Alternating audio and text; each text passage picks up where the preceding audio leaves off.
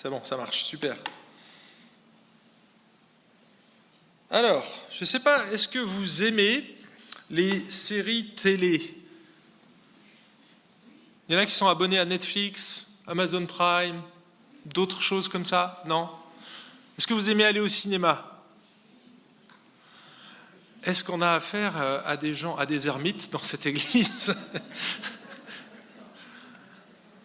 Je regardais le, le box office des meilleurs films, euh, bon, des films qui ont le, box-office, c'est ceux qui, ont fait le plus d'entrées au cinéma ou qui ont généré le plus d'argent. Euh, c'est un peu illégal parce que si euh, on regarde l'argent aujourd'hui, vu le prix d'une place de cinéma, il y aura des avantages. Bon, j'ai regardé quelques, les 20 premiers. Dans les 20 premiers, on trouve, vous en avez ici des, des images. Le premier, c'est Avatar.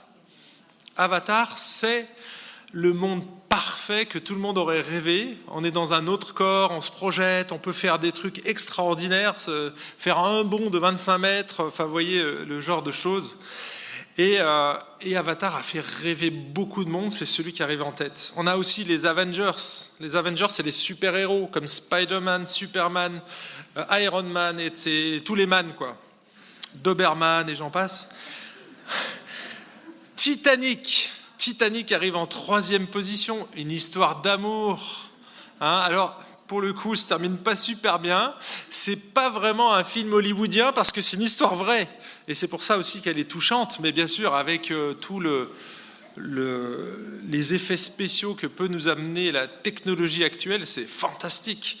Ça a coûté des millions, plus de 200 millions, je crois, ce film, le coût du film.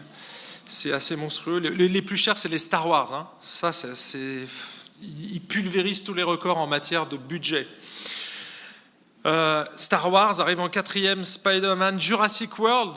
Ah, le monde d'avant. Ah, on voudrait retourner peut-être pas dans celui qui est là, dans le film en tout cas, Le Roi Lion, Fast and Furious, La Reine des Neiges, ah, qui n'a pas entendu La Reine des Neiges ou vu La Reine des Neiges? Harry Potter, La Belle et la Bête, hein, euh, Les Indestructibles, et j'en passe. Pourquoi, pourquoi on aime ça en fait? Pourquoi vous aimez, pourquoi j'aime ce genre de film?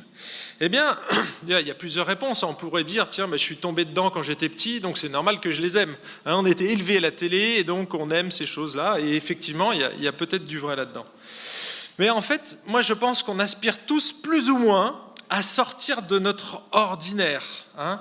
Et notre ordinaire, il n'est pas toujours joyeux. Parfois, il est même pesant. On vit tous, euh, bah, ceux qui ont attrapé le Covid, on souffre dans notre corps. Mon épouse a eu de la fièvre, mes enfants aussi, ils ont perdu le goût. Enfin, il y, a des choses qui, nous touchent. Donc la maladie, les injustices, on subit des injustices, et il y en a qui en subissent aujourd'hui même. Euh, on a aussi nos limites physiques ou intellectuelles. On aimerait bien pouvoir faire des choses, mais voilà, on est limité. J'aimerais bien faire euh, un métier qui, dépasse mes capacités ou bien euh, on aimerait bien partir en voyage et puis on a des limites au niveau de nos finances, on aimerait bien avoir la grande vie et bien euh, voilà, on est dans ces limitations. Et le fait de regarder un film, finalement, nous fait sortir de cet ordinaire. Et on va chercher à s'évader du monde dans lequel on est. Et le chrétien, lui, il veut s'évader peut-être du monde déchu. Les, autres ne, sont pas comme ça, c'est le seul monde qu'ils connaissent. Nous, on a le monde qu'on connaît et on est dedans, et puis on sait qu'il y a un autre monde qui existe, un monde qu'on perçoit de temps en temps, qu'on peut vivre plus ou moins dans l'Église, hein, selon les, phases de l'Église, selon ce qu'on observe dans l'Église, selon la présence de Dieu, on va pouvoir vivre quelques éléments, quelques fenêtres sur ce ciel. Mais on ne le vit jamais totalement. On aimerait tous, honnêtement, vivre dans un monde où la justice règne, où les méchants sont attrapés dès qu'ils font le mal et ils sont jugés. Hein. C'est ce qu'on aime en fait dans les Avengers, parce qu'ils viennent nous venger quelque part. Ils viennent rétablir la justice. On aime où le, un monde, on aime ou on rêve d'un monde où le, mal serait toujours euh, euh, le bien serait toujours triomphant du mal. On aime un monde où les histoires d'amour finissent toujours bien, avec une vie heureuse et de nombreux enfants. Ça, ça fait référence à tous les Walt Disney ou en tout cas la plupart. On aimerait vivre dans un monde parfait où la beauté efface la laideur de nos imperfections et où les carrés d'abdos triomphent sur la cellulite disgracieuse. On aimerait vivre dans un monde où le pouvoir des super-héros nous fait oublier nos rhumatismes et notre faiblesse. On aimerait vivre dans un monde où l'on n'a plus besoin de diplôme et d'argent pour exister. Un monde où il fait toujours beau et où l'on ne ressent aucun malaise, aucune douleur, aucune tristesse, aucune inquiétude. En fait, on aimerait tous vivre au paradis.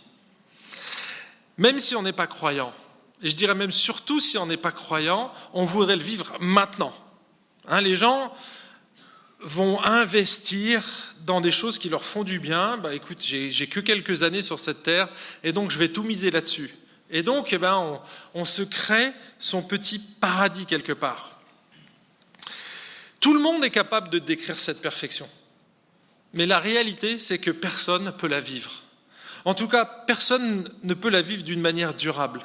On peut vivre des plaisirs, mais le bonheur, on ne peut jamais l'avoir. Hein, ce bonheur qui nous fait arriver à une satisfaction totale.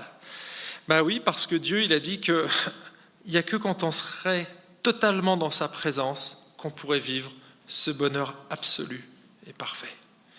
Et donc finalement, on aspire tous à ça, mais on, on sait qu'on ne pourra jamais l'atteindre. En tout cas, nous, en tant que croyants, nous savons. Alors ce matin, j'espère que vous êtes bien installés dans vos fauteuils. Surtout vous qui êtes à la maison, vous pouvez vous coucher, vous avez peut-être même des pop-corn ou je ne sais pas ce que vous êtes en train de faire. en tout cas, je vous, assure qu'on va regarder quelque chose et j'aimerais que vous soyez au moins aussi concentrés que lorsque vous allez voir un film au cinéma. D'accord? Hein, Que vous soyez concentrés parce que ce matin, on va aborder un épisode inédit de la série Mieux qu'une série TV, le livre des actes des apôtres. Vous allez voir un épisode hallucinant, un truc grandiose qu'on ne peut pas voir tous les jours et qui se voit rarement en fait dans le monde concret dans lequel on vit. En fait, c'est comme si Dieu avait ouvert une fenêtre sur le ciel pendant quelques instants, et c'est ce qu'on va vivre ensemble, et j'aimerais vraiment que ce, soit comme vous soyez concentrés ce matin, et qu'on la vive ensemble. Et j'aimerais que vous reteniez cette idée qui est centrale pour moi, c'est la suivante, pardon, celle-là, chaque miracle est un message divin adressé à celui qui en bénéficie et à ceux qui l'observent. C'est cette fenêtre ouverte sur le ciel, le miracle qui va avoir lieu. Et je vous invite à vous mettre debout. Alors, je sais que quand on est au cinéma, on ne se met pas debout, mais quand on veut applaudir le film parce qu'il est génial, et nous, on va le faire avant, on se met debout parce qu'on sait que c'est génial, c'est la parole de Dieu. Et donc, on se met debout pour lire la parole.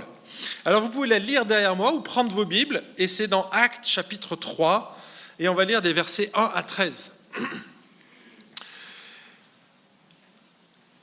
Ensemble, Pierre et Jean montaient au temple à l'heure de la prière. C'était la neuvième heure. Or, on apportait un homme boiteux de naissance, qui était placé tous les jours à la porte du temple, appelé la Belle, pour demander l'aumône à ceux qui entraient dans le temple. Voyant Pierre et Jean qui allaient y entrer, il leur demandait l'aumône. Pierre, de même que Jean, fixa les yeux sur lui et dit Regarde-nous Et il les observait, s'attendant à recevoir d'eux quelque chose. Mais Pierre lui dit, je ne possède ni argent ni or, mais ce que j'ai, je te le donne. Au nom de Jésus de Christ, pardon, je répète, au nom de Jésus-Christ de Nazareth, lève-toi et marche. Le saisissant par la main droite, il le fit lever. À l'instant, ses pieds, ses chevilles devinrent fermes. D'un bond, il fut debout et se mit à marcher. Il entra avec eux dans le temple en marchant, sautant et louant Dieu. Tout le peuple vit marcher et louer Dieu. On le reconnaissait. C'était celui qui était assis à la belle porte du temple pour demander l'aumône. Et les gens furent remplis de stupeur et d'étonnement au sujet de ce qui lui était arrivé. Comme ils ne quittaient pas Pierre et Jean, tout le peuple stupéfait accourut vers eux au portique appelé de Salomon. Pierre, à cette vue, dit au peuple, Vous, Israélites, pourquoi vous étonnez-vous de cela? Pourquoi fixez-vous les regards sur nous comme si c'était nous qui, par notre propre puissance ou par notre piété, avions fait marcher cet homme? Le Dieu d'Abraham, d'Isaac et de Jacob, le Dieu de nos pères, a glorifié son serviteur Jésus, que vous avez livré et renié devant Pilate, qui avait jugé bon de le relâcher. Et vous pouvez prendre place, on arrête notre lecture de la parole. Voilà un récit digne des séries Netflix, mais en mieux. Pourquoi je dis en mieux? Eh bien Parce que c'est une histoire vraie, avec de vraies personnes qui vivent de vraies difficultés, qui se passent dans une vraie ville avec de vrais apôtres et qui réalisent de vrais miracles. En fait, c'est la même chose qu'une série TV, mais en mieux. Mais on va regarder, dans une série TV, il y a toujours un épilogue, hein, où on va raconter, décrire un petit peu les personnages, et c'est ce qu'on a au début du récit, et c'est ce que moi j'ai appelé, mon premier point, l'ordinaire d'un estropié mendiant. L'ordinaire d'un estropié mendiant. On lit dans le verset 1, Ensemble, Pierre et Jean montaient au temple à l'heure de la prière, c'était la neuvième heure. Là, on entre dans le quotidien des apôtres et de l'Église primitive. La toute première Église, ils se rendaient tous les jours au temple, et là, c'était à l'heure de la prière. Flavius Joseph, donc, qui était un historien du premier siècle, juif, précise que dans le temple, la routine quotidienne était essentiellement caractérisée par l'offrande du sacrifice du matin et du soir, le premier se faisant peu après l'aube et le second à la neuvième heure, c'est-à-dire à 15 heures de l'après-midi. C'est-à-dire vers le milieu de l'après-midi, voilà, il le dit, les gens pieux se rassemblaient à ces moments précis pour la prière et dans l'attente de la bénédiction du sacrificateur. Et visiblement, c'était quelque chose qui faisait tous les jours. C'était un peu la routine, le métro, boulot, dodo. Hein. on bossait et puis on avait, on était interrompu dans la journée pour aller donc à ces moments de prière, ça se fait toujours, et euh, chez les musulmans aussi. Alors après, il faut avoir du temps et des horaires adaptés, mais c'était le quotidien d'un juif de l'époque. Chaque matin et chaque après-midi, ils prenaient le même chemin, passaient devant les mêmes boutiques, croisaient les mêmes mendiants sans plus les voir. Ils allaient prier tous ensemble au temple. Mais ce jour-là, c'est différent. Au moment où Pierre et Jean allaient franchir l'entrée de la cour du temple, un homme les interpelle.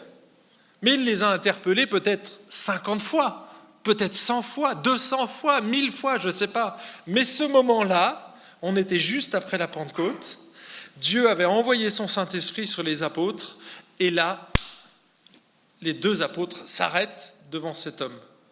Ils entendent sa demande. Ils entendent sa demande et ils vont réagir d'une certaine manière.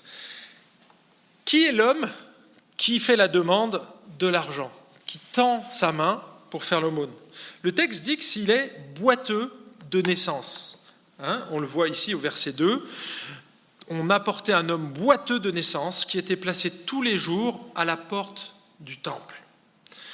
Donc c'est un homme qui était euh, handicapé, qui était à mobilité réduite. Mais plus qu'à mobilité réduite, c'est que lui, à l'époque, il n'avait pas de fauteuil roulant. D'accord? Peut-être avait-il des béquilles, en tout cas, il ne pouvait pas se déplacer seul parce que, justement, des gens le portaient et le déposaient à cet endroit. Alors, je me suis avancé un peu rapidement la dernière fois, je ne sais plus si c'est en étude biblique ou lors du message où j'ai parlé d'un paraplégique et j'ai passé très rapidement là-dessus. Mais au verset 7, on a quelques indices qui nous montrent que ce n'était pas une paraplégie, mais plutôt et je vais vous sortir le mot scientifique, un piébovarus équin congénital idiopathique. Bon appétit. en fait, c'est communément appelé un piébo. C'est quoi un piébo En fait, eh bien, c'est une malformation qui est, qui est, congénitale, qui a lieu pendant la grossesse, et c'est quand le bébé naît, naît pardon, vous voyez ici un petit bébé sur l'image, eh bien, il a les pieds qui sont tournés vers l'intérieur. Alors parfois c'est un seul pied et parfois c'est les deux. Quand il y a un seul pied, on peut toujours avoir une canne et marcher. Quand il y a les deux pieds où les os sont carrément, enfin les, les chevilles, vous avez vu comment elles sont, elles sont tournées à 90 degrés. Mais c'est très très compliqué de marcher normalement. Et on va dire que c'est même impossible. Aujourd'hui, euh, on connaît euh, peu d'éléments. Finalement, on en connaît probablement un petit peu plus qu'à l'époque, mais en tout cas, on connaît peu d'éléments sur cette maladie. En tout cas, elle touche un ou deux enfants sur mille encore aujourd'hui. Vous imaginez? C'est énorme quand on y pense. Et donc cette maladie, bah, elle touchait aussi euh, des juifs, elle touchait des gens sur toute la planète et elle en touche encore aujourd'hui. Les chiffres que je vous donne ici, c'est en France. Qu'est-ce que c'est que cette maladie? Eh bien, elle se traduit par une malformation osseuse, de mauvaise position des os les uns par rapport aux autres, donc ils ne sont pas bien axés, une malformation et une mauvaise orientation des surfaces articulaires, une raideur articulaire provoquée par le raccourcissement des muscles, des tendons et des ligaments. Et on ne sait pas exactement l'origine, on sait seulement qu'elle est plus souvent observée lorsqu'un des parents ou un membre de la fratrie présente un pied beau. D'accord? Donc il y a un aspect héréditaire. On sait aussi qu'elle se développe plus dans certains groupes ethniques, plus que d'autres, et en, en, présence de certaines anomalies génétiques. Il semblerait que le tabagisme de la maman pendant la grossesse favorise le développement du pied beau. En fait, on ne connaît pas grand-chose parce que c'est un peu hypothétique, il n'y a pas d'énormes choses que l'on sait. En tout cas, je doute que le tabagisme passif soit la cause chez cet homme. Il est né comme ça. Comme moi, je suis né, je vais vous montrer un chef-d'œuvre, mais je suis né avec un défaut sur une jambe. Et euh, cette jambe, quand je suis né, elle était toute rouge. C'est ce qu'on appelle un angiome géant. Je vais juste vous montrer un, bout de ma jambe, mais en fait, ça s'étale sur tout le long de la jambe, jusqu'à mes reins. Vous voyez, je vous montre. Ici, voilà. Vous voyez cette tache rouge? C'est pas un tatouage. Moi, j'ai un tatouage naturel. C'est un tatouage de naissance. C'est ce qu'on appelle une tache de vin aujourd'hui.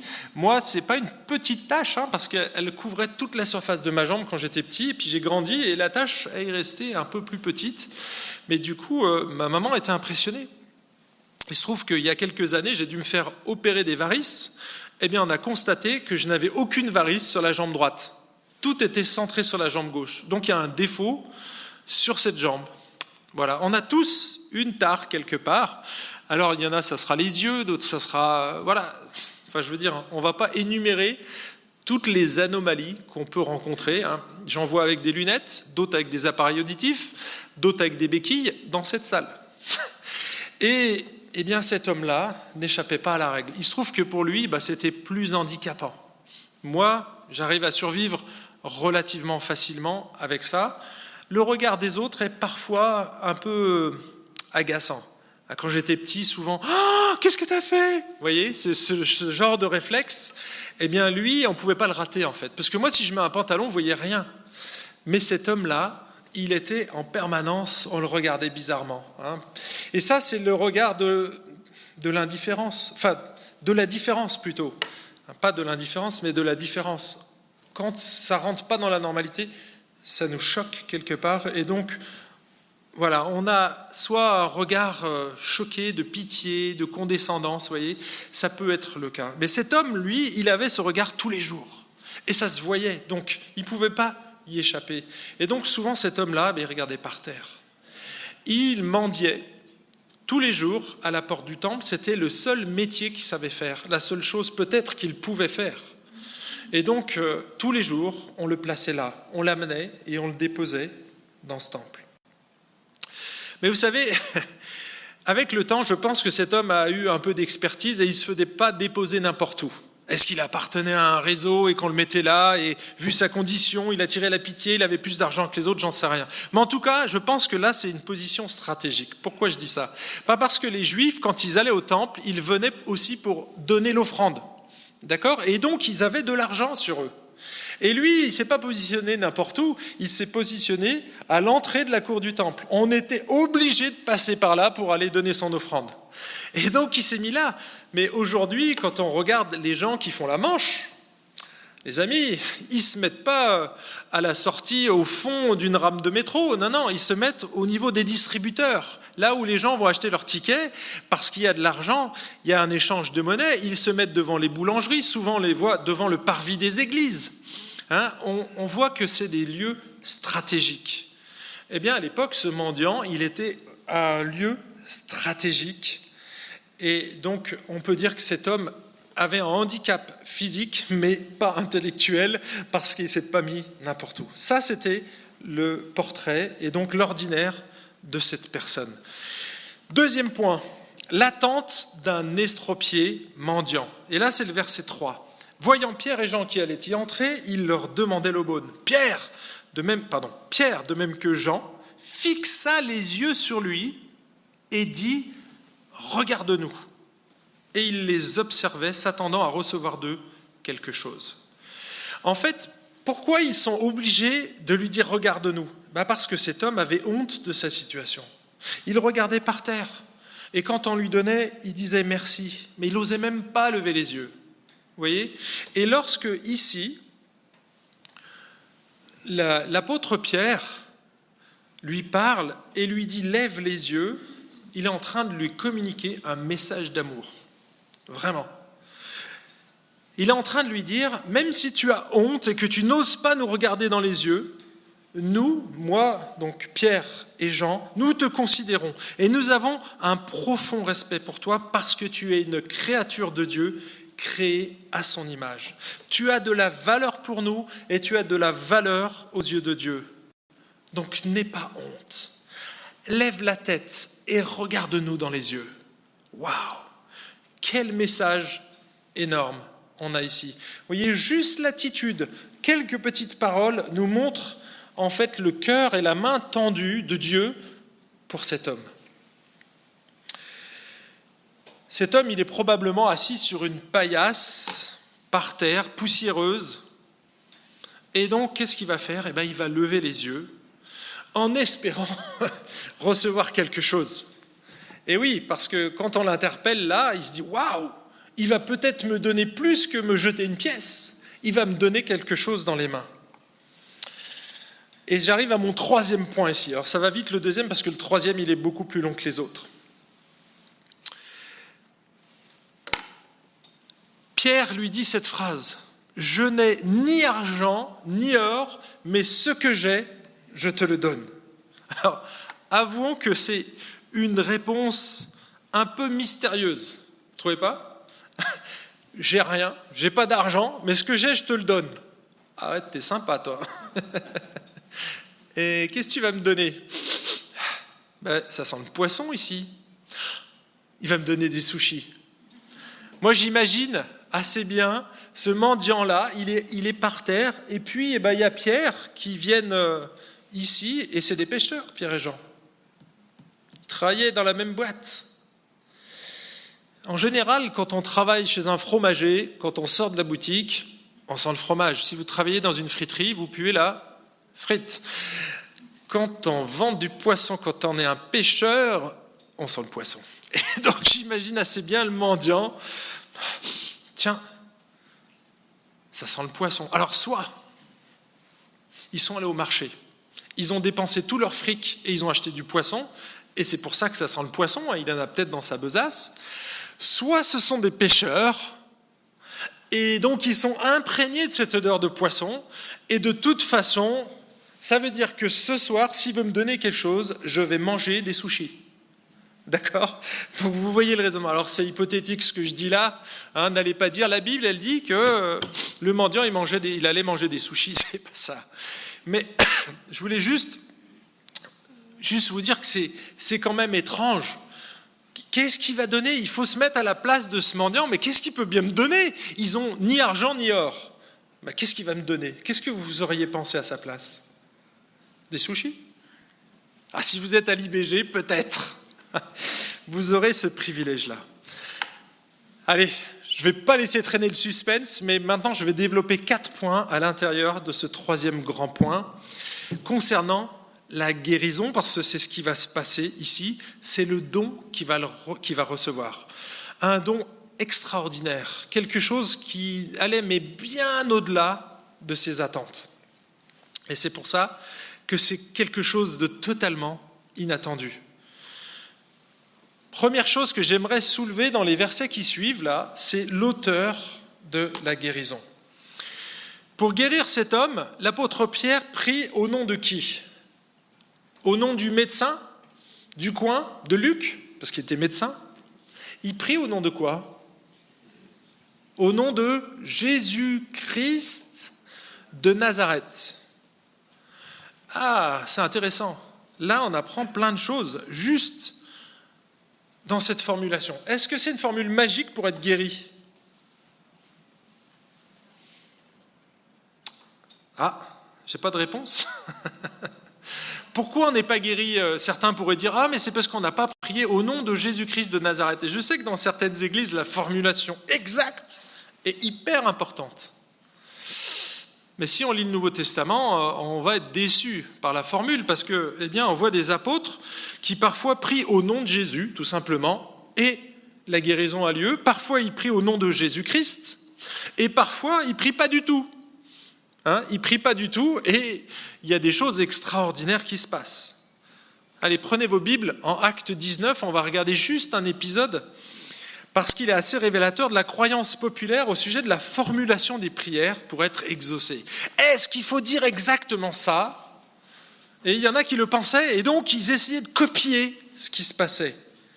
Acte 19, on va lire les versets 11 à 16.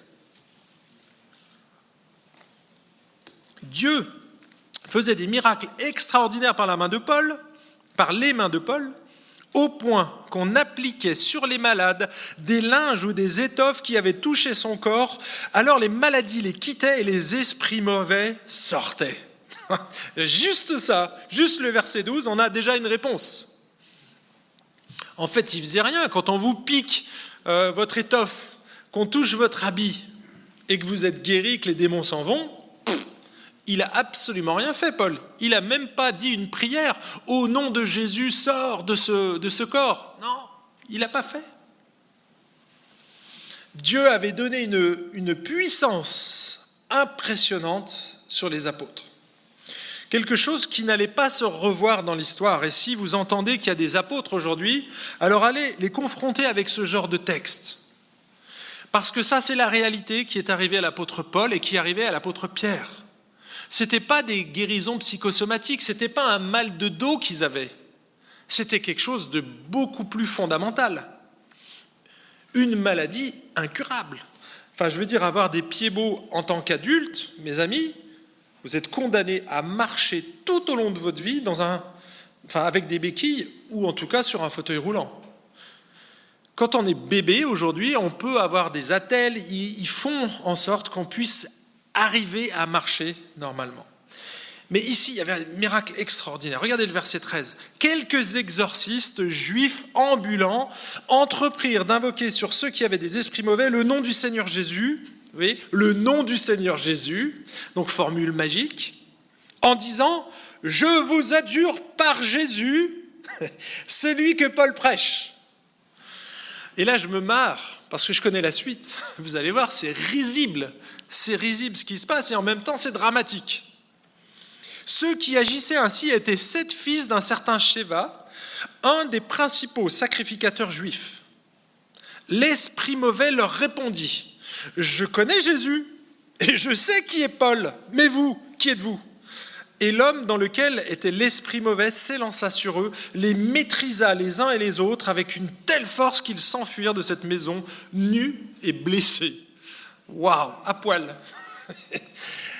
Je me dis, waouh, c'est dingue, c'est dingue cette situation.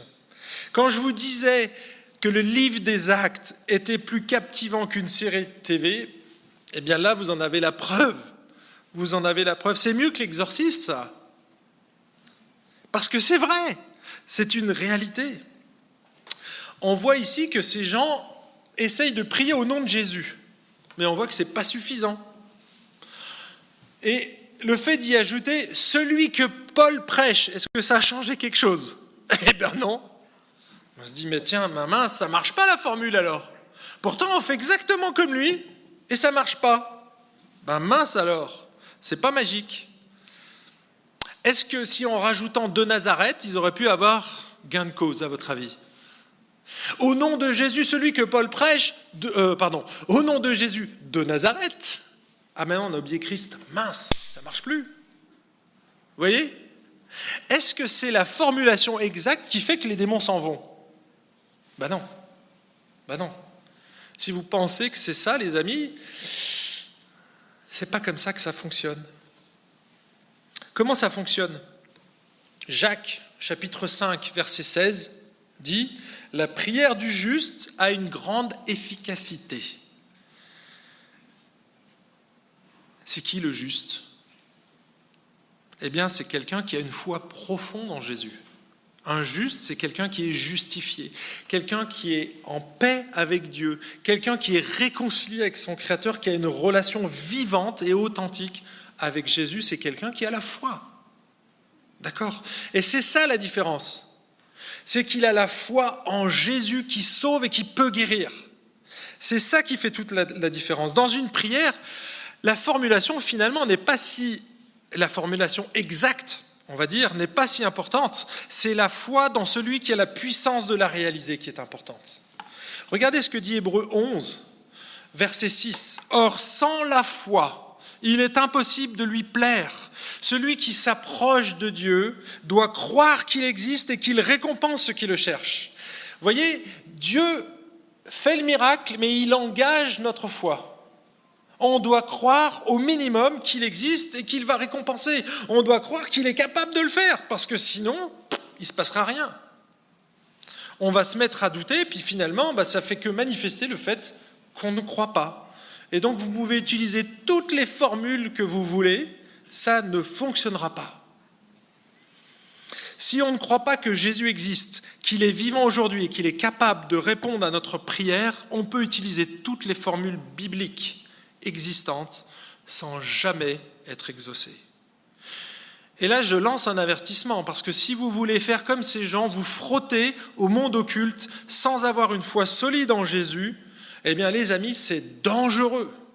Ne touchez pas à ce genre de choses. Je sais qu'aujourd'hui, c'est classique, c'est courant, les jeunes, disent Ah ouais, on va se faire une petite séance, on va faire tourner des tables. Mes amis, j'ai fait ça, mais c'est flippant et c'est dangereux, parce que vous allez vous lier à des forces occultes. Je ne parle pas aux chrétiens ici. Alors si vous êtes chrétien, mais alors d'autant plus. Mais si vous ne l'êtes pas, n'allez pas sur ce terrain-là. Au moins, n'allez pas sur celui-là. Bien sûr, je vous donnerai une autre solution tout à l'heure. Mais c'est dangereux. Regardez ces hommes, ils ont essayé euh, de, chasser des démons. Hein, parce qu'on aime bien quand ça bouge. Hein, quand on regarde l'exorcisme, moi j'ai déjà rencontré des gens qui étaient entre guillemets possédés. Ah bah, je peux vous dire que c'est impressionnant. Il y a les yeux qui se retournent, les grosses voix comme ça qui parlent.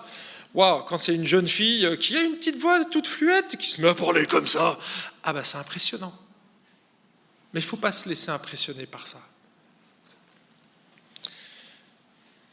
C'est impressionnant, mais on ne doit pas se laisser impressionner.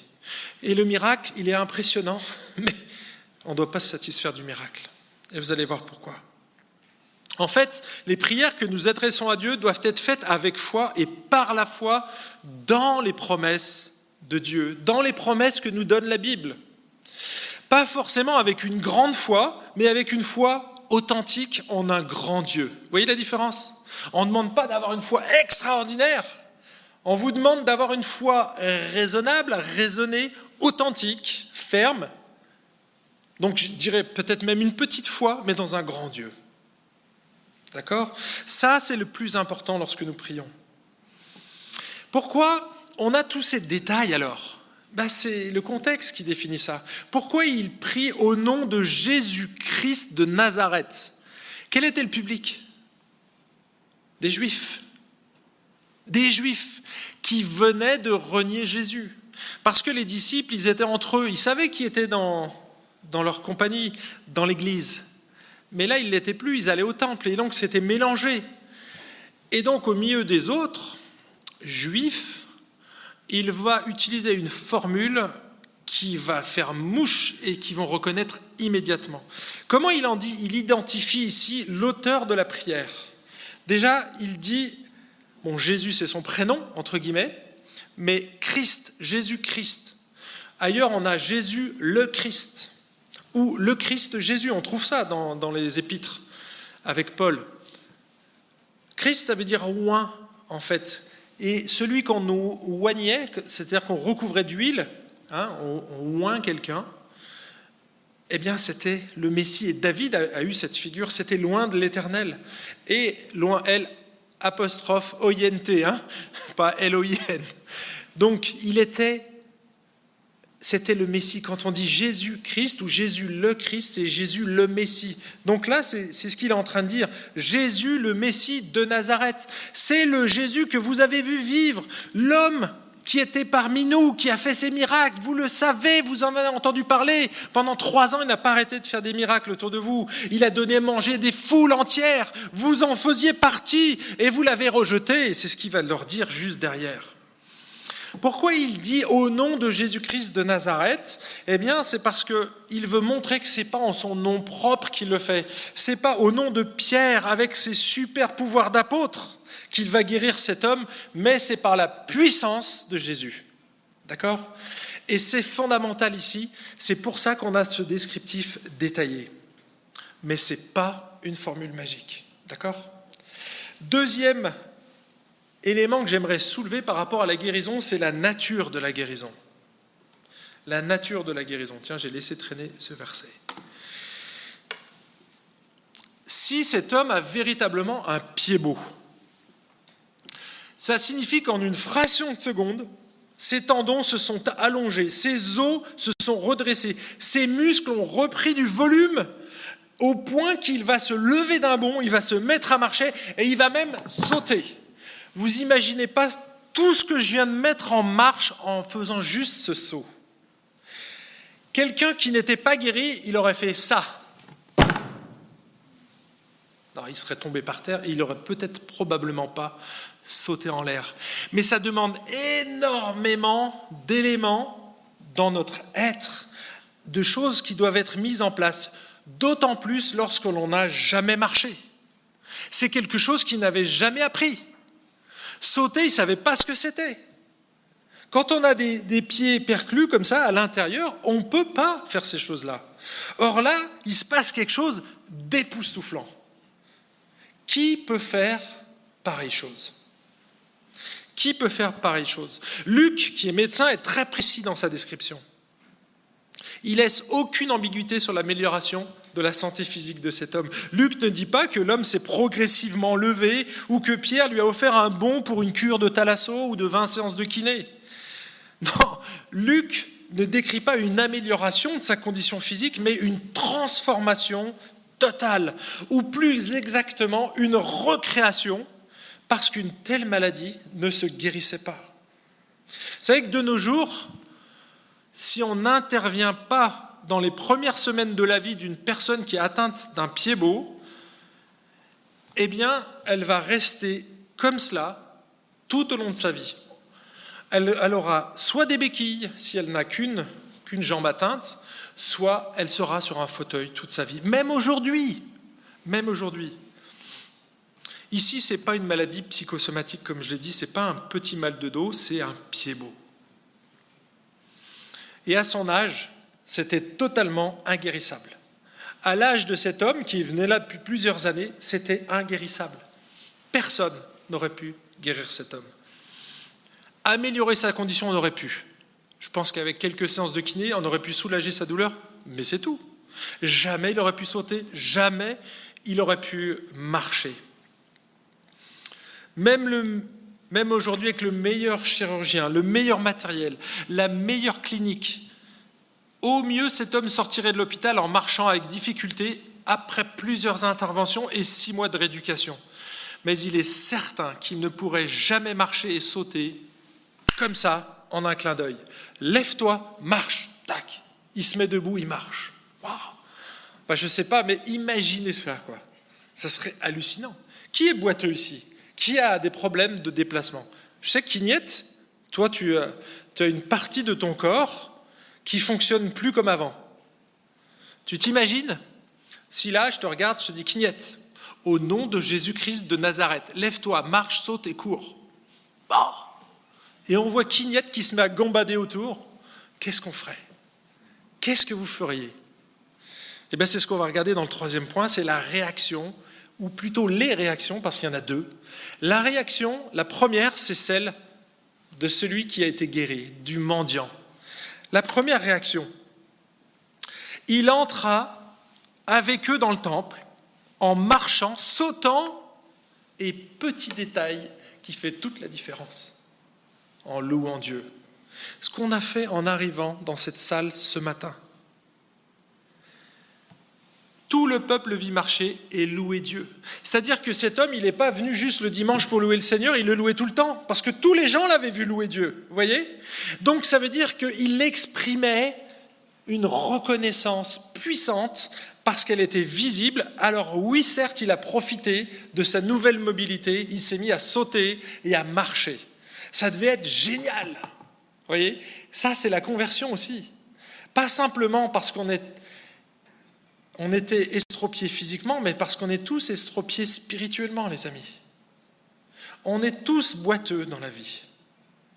On a tous, et je pense que ce miracle-là, il est là aussi pour nous apprendre ces choses. C'est qu'on est tous comme cet homme. On n'ose pas regarder Dieu parce qu'on ne mérite pas. On est indigne devant Dieu. Et c'est là où il nous dit lève les yeux, lève les yeux. Et il veut rendre ta dignité. On aimerait voir ces choses-là. Et effectivement, elles ont eu lieu, les amis. Et on doit se réjouir de ça. Est-ce que ça doit se passer comme ça pour nous aujourd'hui? Malheureusement, je n'ai pas une réponse positive pour vous. Pourquoi? Bah Parce que si on observe l'histoire, on voit que Dieu, il, a eu, il y a eu des périodes de miracles particulières dans toute l'histoire de la Bible, et notamment dans le livre des Actes. Je vous cite juste l'extrait d'un article de Mathieu Girald, c'était euh, il y a 15 jours, il a posté sur le miracle, comment interpréter ou comment comprendre les miracles dans le livre des actes. C'est marrant, ça tombait pile poil. Alors je vous lis juste un court extrait. Si l'on prend du recul sur l'histoire biblique, on se rend compte que les miracles sont finalement assez rares. C'est d'ailleurs la raison pour laquelle ils sont remarquables. Ils ne sont pas rares parce qu'ils sont difficiles à réaliser, mais parce qu'ils apparaissent à des moments spéciaux de l'histoire du salut. Au moment de l'Exode, avec Moïse, dans les ministères d'Élie et d'Élisée contre l'idolâtrie, dans le ministère de Jésus et des apôtres. Ces épisodes miraculeux arrivent dans des périodes charnières de l'histoire de la rédemption, où la puissance et la présence de Dieu se manifestent d'une manière toute particulière.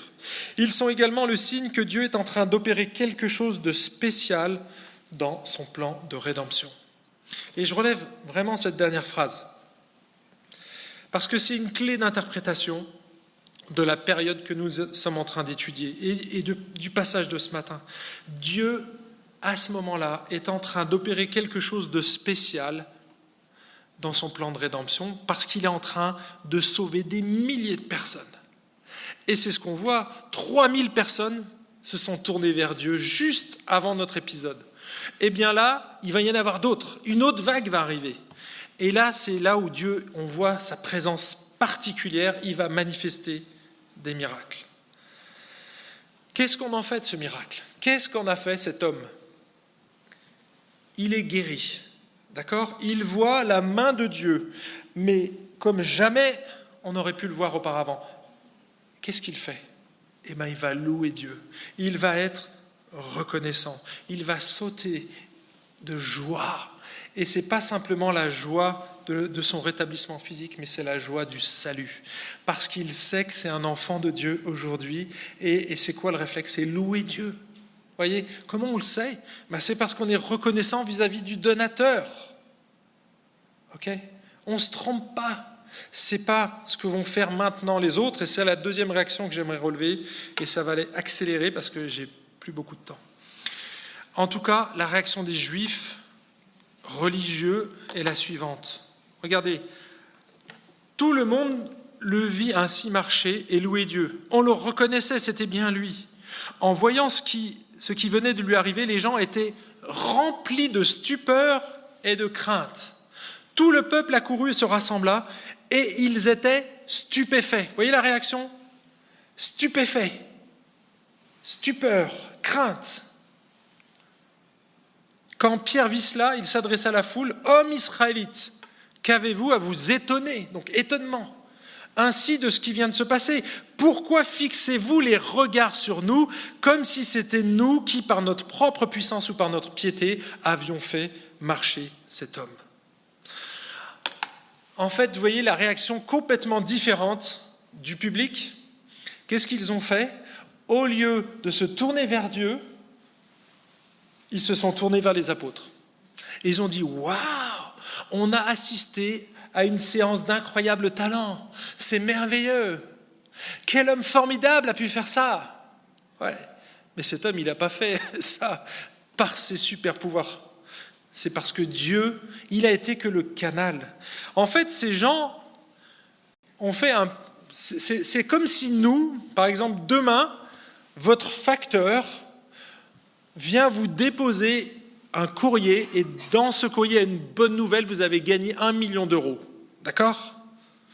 Et vous, vous vous retournez le lendemain et vous allez voir vos amis. Hé les amis, c'est génial Mon facteur est fantastique.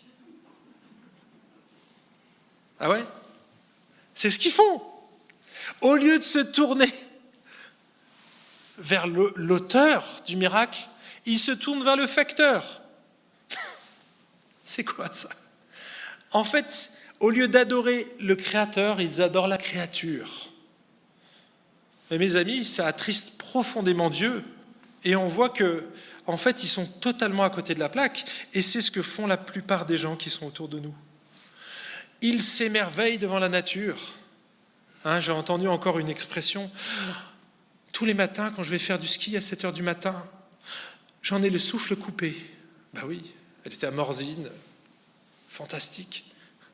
Tu t'es jamais posé la question, tu as le souffle coupé quand tu regardes une photo qu'un photographe a pris, ok, mais là il n'y a pas de photographe, tu es dans la nature. C'est pourquoi tu as le souffle coupé? Vous voyez, les gens vont pas au-delà de ça. Et donc la réaction de ces hommes, c'est qu'ils se focalisent sur le facteur alors qu'ils devaient se focaliser sur la poste, sur celui qui, a envoyé, ou plutôt celui qui a envoyé le chèque, voyez. Quel est le but finalement ultime de la guérison? On a la réponse ici dans ce texte. C'est quoi le but ultime de la guérison? Eh bien, c'est la gloire de Dieu. Le but ultime de la guérison, je l'ai surligné ici en jaune, manifester la gloire de son serviteur Jésus. En fait, la, la guérison de cet homme n'avait que pour objectif de magnifier la gloire de Jésus de montrer qu'il était tout-puissant et que c'était lui qui répondait. C'était lui qui était devenu le souverain. C'est ça le but. Et ça va même au-delà. Le but du miracle, c'est la repentance. Regardez ce qu'il dit à la suite. Ce, Jésus. Alors regardez, pourquoi, je, relis le truc parce que c'est génial, pourquoi nous fixez-vous, nous regardez-vous avec tant d'insistance comme si c'était nous qui, par notre propre pouvoir, notre piété, avions fait marcher cet homme? Non, non, c'est pas nous. C'est le Dieu d'Abraham, il parle à des Juifs, le Dieu d'Abraham, d'Isaac et de Jacob, on sait qui c'est. Le Dieu de nos ancêtres, qui vient ici de faire quoi? De manifester la gloire de son serviteur Jésus. Et quand on entend le mot serviteur, on relit Ésaïe 52 et 53, Voici mon serviteur, il s'élèvera, il sera très haut placé, il prospérera. Hein si vous avez mémorisé ce texte, le serviteur, c'est le Messie. Il a glorifié le Messie, c'est ce qu'il est en train de faire ici. Et qu'est-ce qu'eux, ils ont fait avec ce Messie? Ce Jésus que vous avez livré à Pilate et renié devant lui alors qu'il était décidé à le remettre en liberté. Et ici, et la suite du texte nous montre que finalement il va prêcher l'évangile du pardon et de la grâce, parce que c'est ça l'objectif du miracle, c'est de pointer vers Jésus, de pointer vers le Messie, de pointer vers le Créateur. Je vais conclure ici. Chaque fois, chaque fois que nous, vous avez vu que ces gens-là, qui voient qu'ils sont stupéfaits, ils ont renié Christ, ils l'ont fait crucifier. Mais ne pensez pas que seuls les Juifs ont crucifié Jésus, parce qu'on fait exactement, probablement, la même chose. Chaque fois que nous agissons de manière égoïste, nous enfonçons un clou dans le poignet de Jésus. Chaque fois que nous fixons une attention plus grande sur autre chose que Jésus, nous crucifions Jésus. Chaque fois que nous oublions de remercier Dieu pour les bienfaits qu'il nous accorde à chaque instant, nous enfonçons un clou dans le pied de Jésus. Chaque fois que nous sommes en extase devant la splendeur de la nature, devant un coucher de soleil, devant la beauté d'une fleur, ou que sais-je, et que nous ne remercions pas le Créateur, nous enfonçons un clou dans le poignet de Jésus. Finalement, quel que soit notre vécu sur terre, Dieu veut nous amener à Jésus. Les miracles, finalement, sont un retour à la normale, un retour partiel dans le monde qui nous était destiné, ce monde dont on rêve tous. Nous aimerions tous voir et bénéficier d'un miracle. Dans sa grâce, Dieu peut nous faire vivre ce genre d'expérience. Il peut inverser le cours de l'histoire pour que nous jouissions d'une meilleure santé. Il peut. Mais c'est ni un dû, ni une obligation, ni un mérite. En revanche, son désir ultime, c'est notre santé spirituelle. C'est que l'on passe l'éternité avec lui dans sa présence. Ça, c'est le but ultime, qu'on connaisse Jésus, qu'on aime Jésus, qu'on vive pour Jésus. Et c'est pour ça qu'il fait des miracles. Je ne sais pas si vous avez eu le privilège d'avoir la vie sauve suite à un accident, un truc hallucinant. Vous vous dites, mais comment j'ai fait pour rester en vie? Mes amis, c'est un miracle. Ce miracle doit attirer votre regard, non pas vers le camionneur qui vous a, ou le pompier qui vous a sauvé peut-être la vie, mais vers votre Créateur, vers Jésus. La question, elle est solennelle ce matin. Solennelle. Quand je vous dis que c'est plus fort qu'une série télé, c'est parce que ça engage notre vie, là. On a l'éternité devant nous maintenant et c'est aujourd'hui qu'on doit choisir. Alors vous pourrez choisir demain ou après-demain si, si vous êtes encore en vie. Est-ce que tu reconnais que tu as aussi toi crucifié Jésus? Si c'est le cas, eh bien demande-lui pardon. Reconnais. Reconnais que tu as toi-même crucifié, que tu es comme ce mendiant. Tu baisses la tête. Oui, tu as raison. Tu es coupable, comme moi. Mais la bonne nouvelle, c'est que Jésus il est venu exprès pour ça. Il est venu mourir sur la croix, mourir pour prendre ton péché, ton égoïsme, ton manque de reconnaissance. Il est venu pour ça, Dieu. Tu peux lui faire confiance. Et il nous a montré qu'il était digne de ce qu'il avait annoncé, de toutes les promesses qu'il nous a données. Il a annoncé sa mort et sa résurrection, et trois jours après, il est ressuscité. Ça a bouleversé les apôtres, ça a changé leur vie. Et c'est ce qu'il veut faire aujourd'hui peut-être pour toi. Il veut changer ta vie. Donc tu ne seras pas obligé de voir un miracle dans ta vie. Peut-être que tu en verras, peut-être même jamais. Mais ce n'est pas ça le plus important. Le plus important, c'est que tu sois en paix avec ton Créateur.